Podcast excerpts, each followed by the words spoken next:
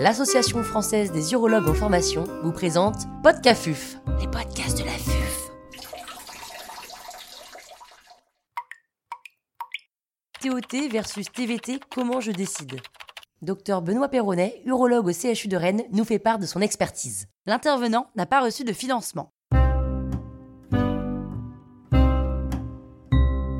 Une question de pratique clinique, pas évidente, avec beaucoup d'éléments de réponse et à la fin une question souvent de préférence, mais il y a malgré tout des éléments objectifs pour euh, essayer de répondre à cette question et on va les résumer dans le podcast qui suit. Pouvez-vous nous faire un point sur la situation actuelle du matériel prothétique en urogynécologie? Cette notion de contexte, elle est très très importante, c'est un sujet d'actualité. Le polypropylène a commencé à être utilisé dans les années 90 en urogynécologie pour les bandelettes sous-urétrales, les promontos, les cures de prolapsus par voie vaginale. Et malheureusement, le processus de développement de ces dispositifs médicaux n'était pas forcément très bien encadré. Et il y a eu des dispositifs implantés euh, qui n'étaient vraiment pas adaptés à, l'utilisation humaine. Un exemple connu en France est celui du Prolift, mais il y en a eu d'autres. Ça a abouti à un certain nombre de complications. Ça a attiré euh, l'attention des pouvoirs publics et comme toujours dans notre société moderne, les premières alertes sont venues euh, d'Amérique du Nord, avec la FDA qui a mis une première alerte aux utilisateurs dès 2008, actualisée en 2011, où là ils ont quand même fait la différence entre bandelette sous-urétrale et prothèse de cure de prolapsus par voie vaginale. Plus récemment, 2017, Australie, Nouvelle-Zélande interdisent au moins temporairement tout type d'utilisation de matériel prothétique en urogynécologie la Grande-Bretagne qui leur emboîte le pas en juillet 2018 et c'est toujours en cours. Et puis, avril 2019, les États-Unis, la FDA qui interdisent l'utilisation des prothèses de cure de prolapsus vaginal dont la commercialisation a été arrêtée et donc qui ne sont plus utilisées dans le monde entier et pour toujours a priori.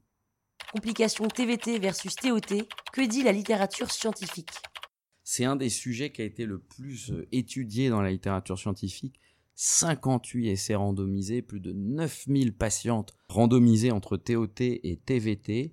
Pour moi, il y a deux ressources essentielles, la Cochrane Review de 2017 et euh, la méta-analyse du BMJ 2019, qui sont les, meilleures données scientifiques sur le sujet aujourd'hui ces deux sources d'informations. Elles nous disent que globalement, le taux de complication entre TOT et TVT est similaire entre les deux voies d'abord pour les bandelettes quand on prend le taux global. En revanche, le type de complication est différent. Pour la TOT, c'est essentiellement des douleurs de neuropathie obturatrice, alors que pour la TVT, c'est essentiellement des dysuries et des rétentions.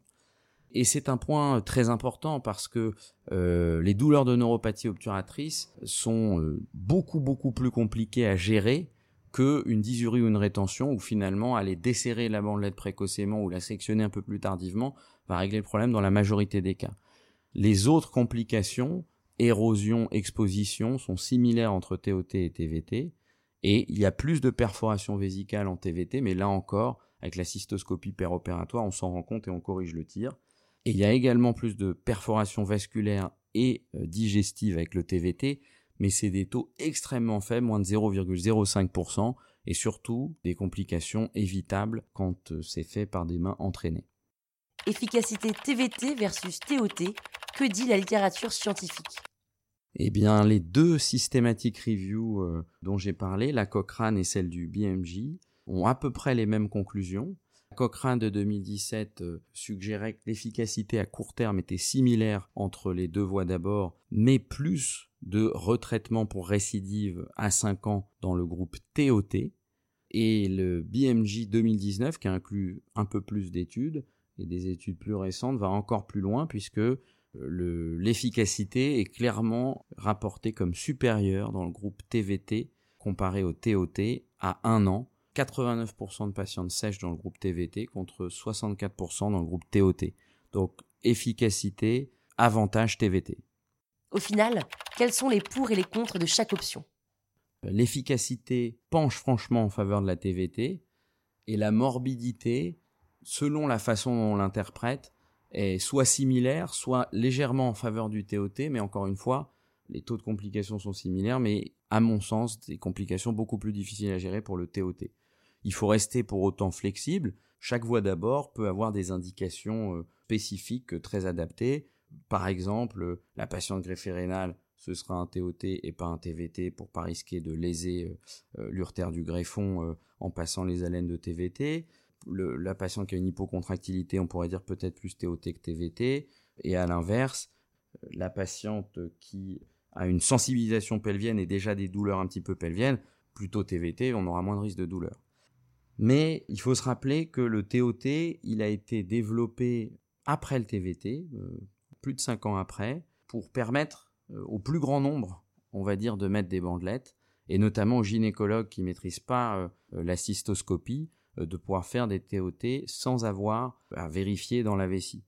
En tant qu'urologue, et là c'est vraiment une conviction personnelle que j'exprime, je pense vraiment qu'il faut s'orienter plus vers la TVT parce que on a les, compétences pour le faire avec la cystoscopie et on peut pas favoriser cette option qu'est le TOT avec quand même en arrière-pensée toujours le fait que c'est plus court comme procédure, qu'on peut en faire plus euh, tous les jours et donc une logique économique qui à mon sens n'est pas entendable et le dernier message qu'il euh, faut faire passer dans le contexte actuel qu'on a évoqué au début de ce podcast avec la mèche controversie et toutes ces problématiques euh, médico-légales, il faut se rappeler qu'il y a un audit par la HAS en France, que peut-être on va se voir privé euh, des bandelettes sous-urétrales euh, à cause des erreurs du passé. Au sein de chaque équipe, il faut s'organiser pour concentrer ces procédures sur le même praticien. Et la question du volume sur les résultats, elle a été très largement démontrée dans le domaine des bandelettes sous-urétrales. Et on a beaucoup moins de risques de complications quand on fait 1000 euh, bandelettes par an que quand on, fait deux. Les complications du TVT sont plus évitables que les complications du TOT. Le TVT, c'est une super technique à condition de s'y investir, de se donner les moyens d'en donner une version la plus aboutie possible à nos patientes.